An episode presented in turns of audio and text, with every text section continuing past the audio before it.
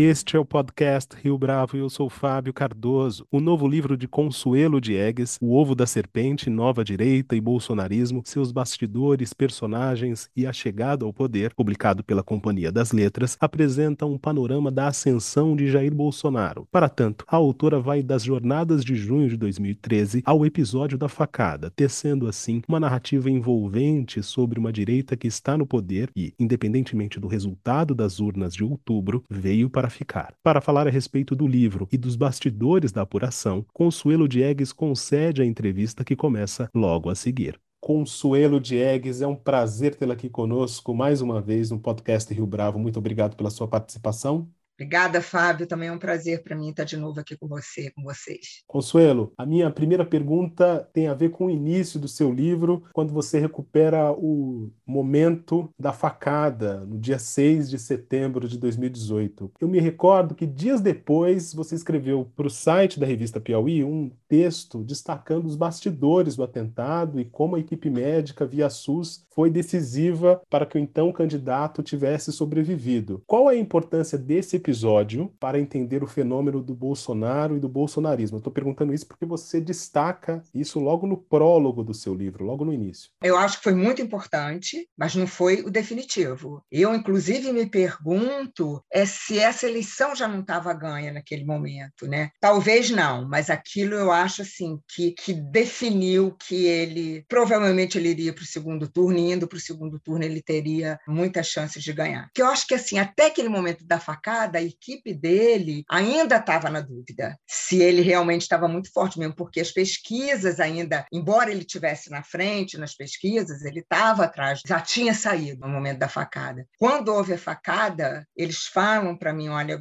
quando eu converso com eles, com o pessoal da campanha, eles se dão conta ali de que eles iam ter que aumentar muito aquela estrutura, porque certamente o Bolsonaro iria para o segundo turno. Ali eles deram como certo. Eles estavam quase certos, mas ali já não havia mais mais discussão, que ele estava no jogo mesmo. Né? Então, foi muito importante, embora eu acho que ele já estivesse muito no jogo. Até o momento daquela facada, ele já estava muito no jogo, ele já tinha crescido demais. Né? E já estava claro que a polarização entre ele e Lula, ou o candidato que seria do Lula, né? Voltando no tempo, em 2016 você escreveu um longo perfil para a revista Piauí a respeito de Jair Bolsonaro. Naquele momento, você era capaz de dizer que ele tinha chance de ser presidente da República? Ele já falava do seu interesse em se candidatar. Na sua visão, naquele instante, era possível? Possível, eu não, não posso te, te afirmar assim que, olha, eu acho que ele vai ganhar, mas me assustou, assim, me impressionou, vamos dizer, vamos usar outra palavra, me impressionou porque até aquele perfil dele eu não tinha, não prestava a menor atenção em Bolsonaro.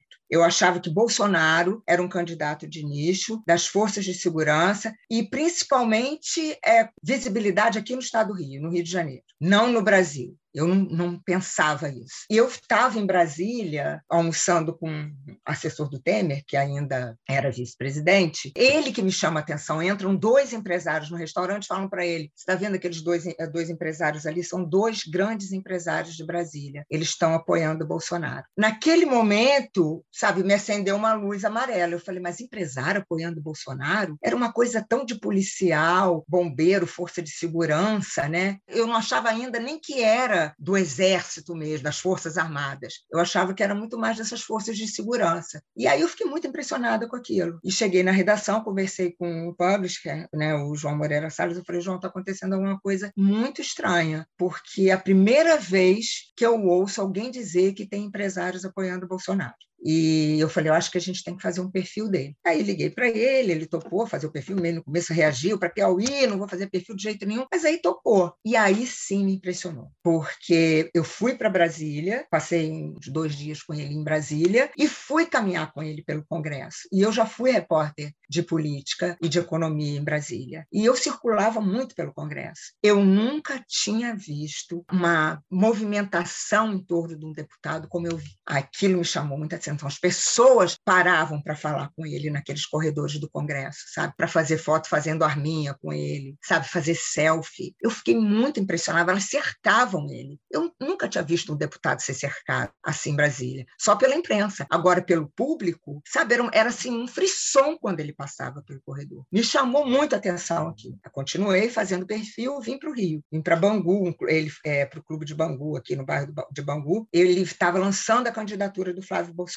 Era o dia do lançamento da candidatura do Flávio para a prefeitura. Quando anunciam o nome dele, Fábio, as pessoas entram assim em delírio, sabe? É uma, uma coisa que eu não via nenhum político provocar essa reação. Mito, mito, mito. As pessoas começaram a gritar, gritar, e eu fiquei muito impressionada, aquela multidão toda em volta dele. A segunda coisa que me impressionou mais ainda foi que aí eu fui conversar com as pessoas. Mas por que, que vocês estão apoiando o Bolsonaro? Porque ele é de direita. Aí o espanto foi total, porque eu acho que desde o final da ditadura a gente nunca ouvia as pessoas dizerem aqui no Brasil que elas eram de direita, que elas eram de centro, centro-direita, centro-esquerda, esquerda, mas de direita eu nunca tinha visto isso. Então eu vi que estava realmente surgindo um fenômeno. Bolsonaro e uma direita, uma parte até extrema direita. E aí isso me impressionou mais ainda. Mais do que Bolsonaro. Era como as pessoas se diziam de direita. Aí eu vi que era um fenômeno novo na nossa sociedade que a gente não tinha prestado atenção até ali. Eu vou tocar nesse ponto ainda da imprensa, mas antes eu queria perguntar, puxando um gancho que você eh, deixou aí nessa resposta, porque um dos capítulos mais extensos do seu livro dá conta da importância do poder econômico para a ascensão do Bolsonaro. O que, que você descobriu que você não sabia na investigação para esse livro a respeito dessa relação? Bolsonaro, que eu começo a ver, porque eu vou conversar com os empresários, é que muitos, obviamente, estavam apoiando ele, mas tinham vergonha. Os que se declararam abertamente a favor de Bolsonaro, poucos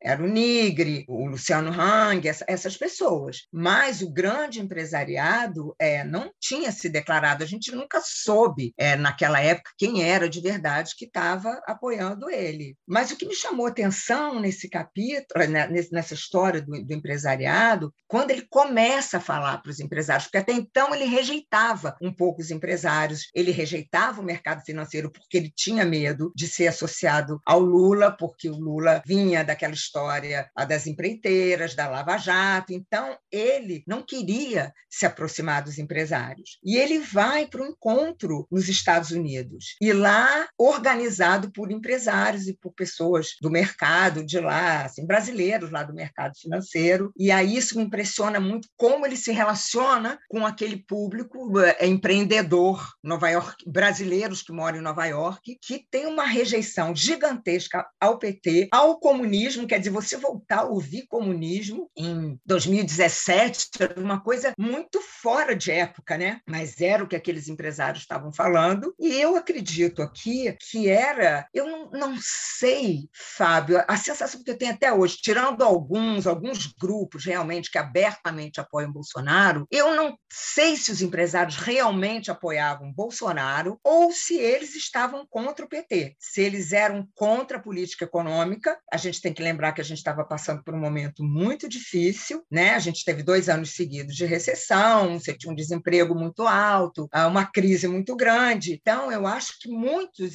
foram na, na onda anti-PT. Eu não sei se eles eram apaixonados por Bolsonaro, mas a minha dúvida Hoje em dia também é se, continuando essa polarização, ainda que eles entendam muitas coisas de Bolsonaro, né, aquelas ideias de que eles iam controlar o déficit e que iam controlar a inflação e que muita coisa não foi feita do que foi prometido, é, esse orçamento secreto, todas essas coisas, se eles ainda vão continuar apoiando Bolsonaro ou se eles vão para a campanha do Lula ou se Lula vai continuar sendo uma pessoa rejeitada. Isso que para mim hoje é uma incógnita ainda. Naquela época, a impressão que eu tenho é que a, eles mergulharam na campanha do Bolsonaro não por gostar de Bolsonaro. E isso é estranho um pouco, porque eles abandonaram os valores, eu acho, os valores morais. Eles se preocuparam unicamente com o fator econômico. Eles pegaram, eles filtraram do Bolsonaro o que era importante para eles. Né? E a entrada do Paulo Guedes foi muito importante mas eu acho que eles já estavam apoiando Bolsonaro. Mas eles ignoraram toda a questão moral, que era o cara defensor da ditadura, da volta dos militares, contra essas pautas mais progressistas. Eles pegaram a parte que interessava, que era a parte econômica, e ignoraram toda a questão moral que vinha junto com Bolsonaro. Eu acho que não só os empresários, eu acho que vários setores da sociedade fizeram isso. Cada um pegou o pedaço que lhe interessava, entendeu? Que lhes cabia, que lhe servia naquele discurso ignorando o todo. Você destacou a importância desses diversos grupos pegando o nicho que lhes interessava. Um outro capítulo do seu livro, o capítulo se chama Deus acima de todos, é, você resgata o ponto de partida da relação entre Bolsonaro e o segmento evangélico, segmento esse que até outro dia era ignorado pelos formadores de opinião no país. Essa conexão teria acontecido se esse tipo de desprezo, digamos assim, é, tivesse tido um outro desfecho? Ou seja, se essa camada significativa da sociedade brasileira tivesse sido contemplada em algum discurso de partido político? Qual que é a sua avaliação a respeito? Eu acho que nós ignoramos uh, os evangélicos demais, e eu acho que parte da imprensa, para atacar os bispos, né, primeiro os, os, os pastores lá dessas igrejas neopentecostais, principalmente a Globo atacando muito o Edir Macedo, para atacar o Edir Macedo, atacava os evangélicos. Então, essas pessoas não tinham nenhuma visibilidade. E fora isso, eu acho que assim, na nossa bolha, e eu digo isso assim porque eu acho que a imprensa ficou muito numa bolha, não só a imprensa, eu acho que a academia ficou também muito numa bolha de que as ideias dessas pessoas eram muito retrógradas. Então, portanto, elas tinham que estar fora do debate. Só que essas ideias existiam. Qual eu acho que é o grande problema aí, e que é um, foi um grande dilema da esquerda? Porque os evangélicos, eles votaram durante muito tempo no PT. Inclusive, quem trouxe os evangélicos poucos para o governo foi Lula. A gente não pode esquecer que o vice-presidente Zé Alencar, ele era da Igreja Universal. E é Dilma que traz o primeiro neopentecostal para o governo, como ministro, que é o Marcelo Crivella, também da Igreja Universal, sobrinho do Edir Macedo. Eles apoiaram a esquerda. O que, que eu acho que acontece aí nesse meio tempo? E que é o dilema da esquerda, e eu não sei como é que vai ser resolvido isso,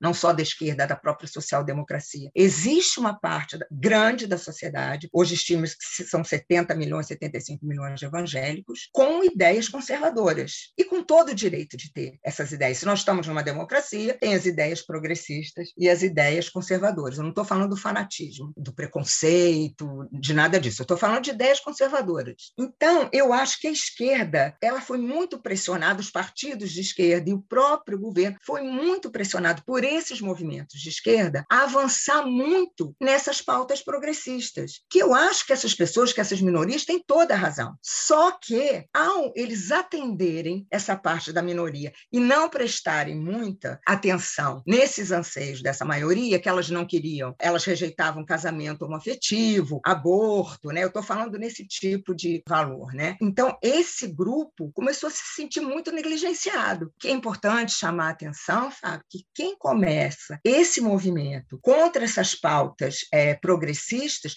não são são nem os evangélicos, é a Igreja Católica, com o Papa Bento XVI, que faz um discurso dizendo que os católicos tinham que rejeitar essas pautas de casamento do mesmo sexo e lutar contra o aborto, e que convoca os advogados católicos a agirem contra essas pautas. Aí eles se juntam aos evangélicos e vão para o Congresso. Isso não só no Brasil, tá? Isso se dá em toda a América Latina, em todos os países católicos. Os latinos, eles movimentam é comis hijos no temetas. E aqui no Brasil vai dar no Escola Sem Partido. O que, que acontece? Bolsonaro nunca foi, um, nunca foi um conservador e nunca foi um evangélico, mas ele percebe essa orfandade e ele se apropria dessa pauta. Ele cola no pastor Marco Feliciano e diz: Eu sou um soldado de Marco Feliciano. E a partir daí, ele começa a defender essas causas dos evangélicos coach que não tinham, que não viam mais nenhuma proteção na esquerda, não tinham voz na esquerda, porque a esquerda tinha que atender às pautas mais progressistas, inclusive porque vem do pensamento da esquerda isso, e eles falam: bom, e agora? O governo está contra nós, temos que arranjar uma outra voz para nos atender, para nos ouvir. E aí Bolsonaro começa a fazer esse papel. E aí é que surge o Deus acima de todos, quando ele vai para uma grande manifestação católica e evangélica contra o casamento homoafetivo, contra o aborto aborto, contra essas pautas,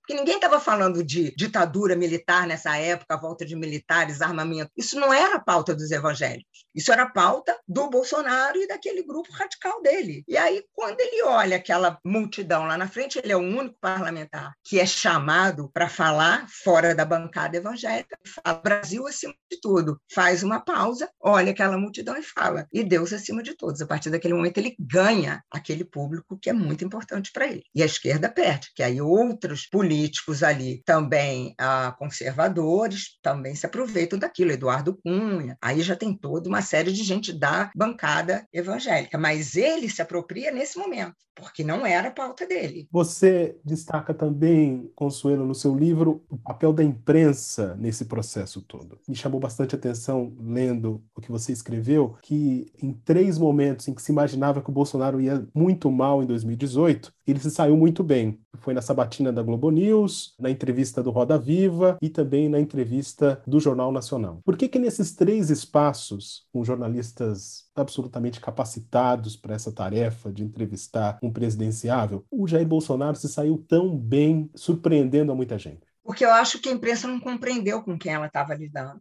Ele era um candidato absolutamente disruptivo. Havia algumas regras na comunicação da imprensa com os candidatos, né? Assim, algumas regras de civilidade, né? Na, no, nos diálogos, né? Eu não me lembrava de um candidato ser tão agressivo com os jornalistas como o Bolsonaro. Não me lembro, não sei se Collor talvez fosse, mas não nesse nível né, de agressão. O que eu acho que a imprensa não percebeu. E eu vou voltar um pouquinho para te contar um episódio que me chamou muita atenção. Quando eu fiz o perfil do, do Bolsonaro para Piauí, em 2016, a gente recebeu muitas cartas na revista. E as pessoas diziam assim: ah, o Bolsonaro deve estar com ódio da Consuelo. Ou quando eu encontrava com algum jornalista, ele deve te odiar. Eu digo, gente, não não, ele não me odeia, porque o que eu coloquei na revista foram as ideias dele. Ele acredita nisso. Eu não brinquei com aquilo, eu não debochei, eu simplesmente reproduzi as ideias dele. O que a gente custou entender é que ele acreditava naquilo ali e boa parte do público estava acreditando naquelas ideias ali. E a imprensa achava que não, que ia ser muito absurdo a sociedade apoiar um candidato que defendia a ditadura ou que falava abertamente que defendia a tortura, ou um torturador, o Carlos Alberto Brilhante Ustra, ou que defendia o porte de armas. Então, ao invés de focar nas questões, nos programas de governo dele, né, o que, que o senhor tem para propor? E, na verdade, ele não tinha nada, ele não tinha uma proposta. Ele dizia: vamos armar a população. Quer dizer, você tinha 60 mil mortos, era quase uma guerra civil. O que, que Bolsonaro propunha? Pegar uma arma e você se defender, se autodefender. Não era uma política pública de segurança, não tinha uma política econômica, ele não sabia o que dizer. Né? Quando você perguntava para ele, ele se irritava, ele vinha é, agressivamente para cima de você. Quando você falava de ditadura, ele defendia Não foi um período muito bom para o país. Ou seja, a imprensa não percebeu que ele não tinha vergonha disso. Qualquer outro candidato que os jornalistas é, insinuassem que eles eram favoráveis à ditadura ou um regime autoritário, iam ficar muito ofendidos. E eles tentaram usar essa estratégia com Bolsonaro como se Bolsonaro fosse defender disso. E ele não se defende. Pelo contrário, ele diz a verdade. E aí, no debate da Globo, os dois debates da Globo, a empresa, os jornalistas caem na mesma cilada, tanto no da Globo News quanto no do Jornal Nacional, porque ele usa, ele treina em casa o editorial do Globo, defendendo o apoio do jornal ao golpe militar.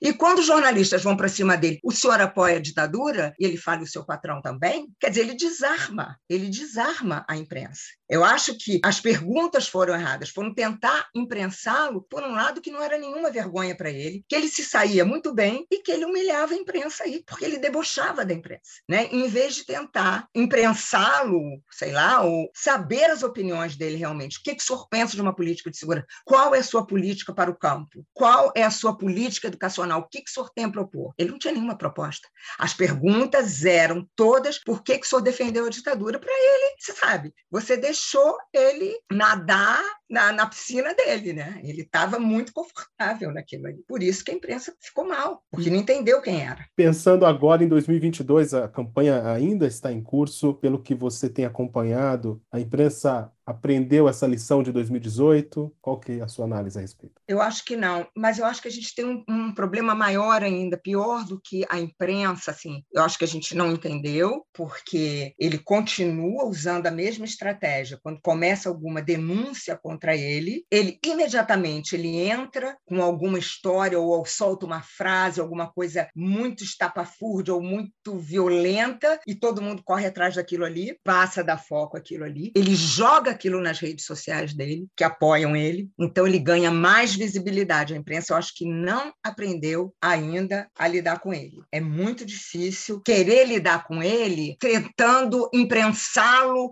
em, em, certas coisas que para ele não tem nenhuma importância, que são. E a imprensa continua fazendo isso. Ele tem sempre uma resposta, ou uma, uma resposta muito absurda, ele fala alguma coisa muito absurda, desvia o assunto, e a imprensa vai toda atrás desse outro assunto que ele está colocando. O que, que eu acho também que eu acho que é mais perigoso ainda para a imprensa, e não só a nossa, eu acho que isso é um fenômeno meio mundial. Eu acho que as redes sociais, elas roubaram muito o protagonismo da imprensa.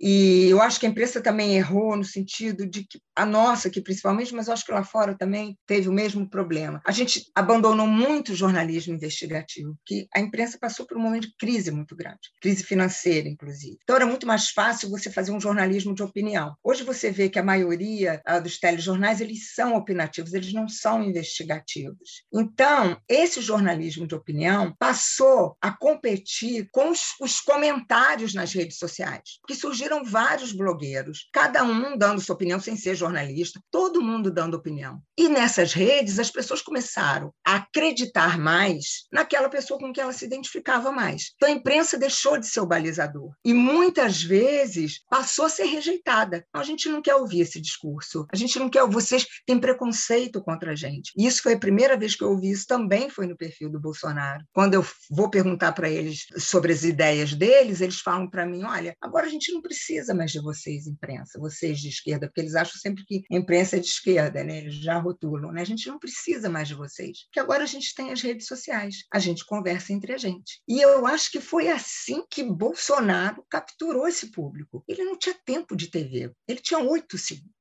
O Alckmin faz uma, um, sabe, um malabarismo, coloca lá não sei quantos partidos, uma coalizão. O Bolsonaro tinha oito segundos e não estava nem aí para o tempo de TV, porque ele já tinha ganhado as redes sociais e ninguém percebeu. Quando os outros partidos perceberam, já era tarde. Ele está se comunicando com as redes, com o público de, desde 2013 e ele começa a se comunicar não politicamente, como o PT fazia, né, nos sindicatos, nos grupos políticos. Ele vai na física, no, na academia de ginástica, nos postos de saúde, grupo do posto de saúde, e ele vai na física. Oi, aqui é o Jair, queria conversar com vocês. Olha, você está vendo o que está acontecendo com o nosso país? Usando aquela linguagem meio chula da rede, né? meio baixa muitas vezes, e simples. Se você pensar, boa parte do público, quer dizer, quando entram os celulares, no momento que entra a voz, isso facilita muito a comunicação, porque a gente é um país, infelizmente, um país de baixa educação, mas as pessoas podem se comunicar pela voz, elas não precisam mais escrever. Então, ele conversa com as pessoas. Ele não escreve, ele, muitas das vezes ele fala com as pessoas. E as pessoas falam entre si nas redes. Então, a imprensa perde muito esse espaço, elas não querem mais ouvir, elas querem ouvir os, as pessoas que pensam como elas. E aí eu acho que a gente perdeu em, várias, em vários pontos, entendeu? Nessa sua última resposta, Consuelo, você falou de 2013. As manifestações de 2013 são um momento é, chave para o Brasil contemporâneo e, de certa maneira, conversam com as coisas que ocorreram em termos políticos em 2018. No seu livro, elas têm um papel chave também, é, embora o Bolsonaro não tenha sido um personagem naqueles protestos. Como que se dá essa relação que você construiu? 2013, para mim, é o grande fator de mudança aqui no país, porque começa com um movimento de esquerda, o passe livre, contra o aumento de passagens. E essas pessoas vão para a rua e entram em confronto e atraem para a rua um grupo que já, já está, a gente tem que lembrar que havia uma insatisfação né, com o governo. Né? Já, já tinha começado um monte de denúncias dos estádios, né, denúncias de corrupção. Havia um descontentamento difuso. As pessoas não sabiam exatamente que elas estavam contra um governo de esquerda. Elas estavam contra várias coisas. E elas vão para a rua. E não são pessoas de esquerda. Essas pessoas que tomam a rua em 2013, junto com o movimento de esquerda, elas não eram de esquerda. Elas simplesmente vão para a rua para colocar para fora o seu descontentamento. E naquele momento, elas, como elas se, elas sabem que elas não são de esquerda, elas não é, concordam com essas ideias de esquerda, e a esquerda passa a atacar essas pessoas, né? É reacionário, ah, você é ignorante, esses ataques né, contra os evangélicos, principalmente. E essas pessoas, ah, bom, se eu não sou de esquerda, então eu só posso ser de direita. E eles vão para as ruas e, e aí se descobrem nas redes sociais, começam a se comunicar nas redes sociais, e Bolsonaro percebe isso. Ele percebe o poder dessas redes e ele percebe que ele tem uma entrada aí nessas redes. Aí os, os filhos, né, o, principalmente o Carlos, né, que já, eles atuavam demais nas redes sociais. Isso até quando eu fiz o perfil dele, eu vi eles ficar, o Eduardo ficava o tempo inteiro conversando. Eles ficam o tempo inteiro nas redes. Né? Lá no Congresso, é o tempo inteiro respondendo, respondendo. Então, nesse momento, Bolsonaro captura esse sentimento. Eu acho assim, essas pessoas estavam lá, insatisfeitas, não sabiam quem ia representá-las, e de repente elas olham Bolsonaro, que dá voz a elas, e dá voz da forma mais violenta. E quanto mais você atacava Bolsonaro, mais essas pessoas se sentiam atacadas. Então, mais elas apoiavam Bolsonaro. Né? Foi um movimento de como se você tivesse, uh, sei lá, numa terapia e o terapeuta resolve atacar alguma pessoa de quem que você de quem você está falando ou que você quer defender e ali mais raiva você tem daquela pessoa que está atacando aquela pessoa que você de alguma forma concorda com ela. Eu acho que foi uma coisa um pouco que aconteceu. Pouco não aconteceu bastante. Quanto mais Bolsonaro era atacado, mais apoio ele ganhava. E o Marco Feliciano, em 2013, quando ele começa a apanhar muito na Comissão dos Direitos Humanos, ao se colocar contra o aborto, contra o casamento homoafetivo, ele fala até para mim no livro: eu agradeço à imprensa e à TV Globo a minha visibilidade, porque eu era um cara desconhecido, mas eu passei a aparecer. E à esquerda, ele fala, porque todo dia, me batendo, me batendo, me batendo, todo dia, eu aparecia todo dia no jornal, todo dia na imprensa. Então, eu passei a ser uma pessoa conhecida e ganhei muito apoio. Então, você vê quanto mais rejeição né, a imprensa tinha essas pessoas, mais apoio elas ganhavam, porque, na verdade, esse sentimento já estava aí. Esse sentimento, ou essa ideologia de direita já estava aí. Ela só não era expressada, porque era uma coisa meio vergonhosa você se dizer de direita. Então, de repente, alguém disse: não tem problema você ser de direita. Eu estou aqui, eu sou eu, Bolsonaro. E aí surgiram esses grupos, vêm para a rua, revoltados online, todos eles, grupos de direita, dando voz uh, e sensação de pertencimento a essas pessoas. Olavo de Carvalho, que é um personagem muito importante nessa história, né? Você vê que eles precisavam ter uma voz e Bolsonaro é, Bolsonaro é essa voz. Agora, Consuelo, você teve a oportunidade de escrever outros livros, e eu me recordo que o primeiro deles, que é uma coletânea de perfis para a revista Piauí, que se chama Bilhões e Lágrimas, conta histórias não só do mercado financeiro, mas da economia brasileira de uma determinada faixa de tempo do início do século XXI. Você consegue encontrar pontos de contato daquele livro, Bilhões e Lágrimas, para esse, O Ovo da Serpente? Eu acho assim que o ovo da serpente é quase uma continuação do que do bilhões e lágrimas, né? Porque no bilhões e lágrimas eu explico todo o governo do PT, tanto Lula quanto Dilma, né? E ali em vários dos perfis você começa a ver alguns erros alguns equívocos na, nas políticas econômicas feitas ali que levariam a uma crise, e que efetivamente levou no final do governo Dilma, com dois anos seguidos de recessão. Então, aquela insatisfação já começa com políticas erradas que provocaram uma crise econômica realmente e que ajudaria a esquerda a ficar desmoralizada junto à parte da população. Né? Eu acho que tem essa conexão. Lá atrás, quando eu começava, quando eu comecei a escrever aqueles perfis, eu vai dar alguma coisa errada aqui.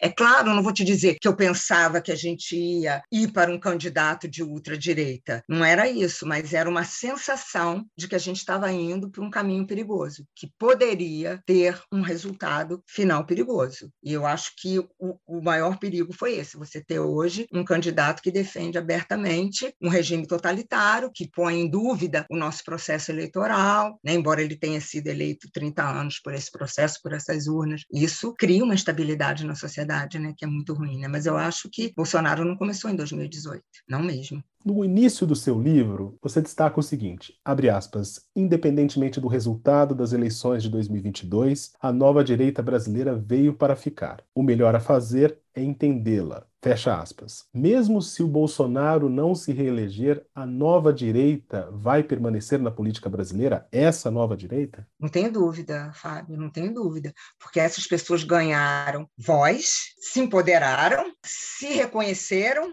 uma nas outras, passaram a não ter mais vergonha de se dizer de direita e querem e ganharam as ruas. Um espaço que era predominante da esquerda, hoje a direita ocupou as ruas também, coisa que a gente não via. Os movimentos de rua eram todos de esquerda. E hoje o que a gente vê é uma multidão nas ruas. Eu não sei quem vai ser essa liderança, porque se caso Bolsonaro perca, Bolsonaro não tem partido. Se Bolsonaro perder, quem vai ser essa grande liderança de direita? Talvez, nesse, se, se não for Bolsonaro, o que pode acontecer é que surja uma nova liderança de direita, não tão raivosa, não tão ultradireita, e que consiga, que a gente consiga fazer uma conciliação maior na política brasileira, né? E acabar com essa polarização raivosa, né? Porque ainda que Lula, Lula ganhe essas eleições, ele vai ter muita dificuldade para governar com essa grande oposição de direita que vai estar tá aí, né? Uma oposição que você vê na, nas ruas, nessas manifestações aí a favor de Bolsonaro, que eles chamam Lula ladrão e continuam insistindo nisso, continua essa revolta muito grande do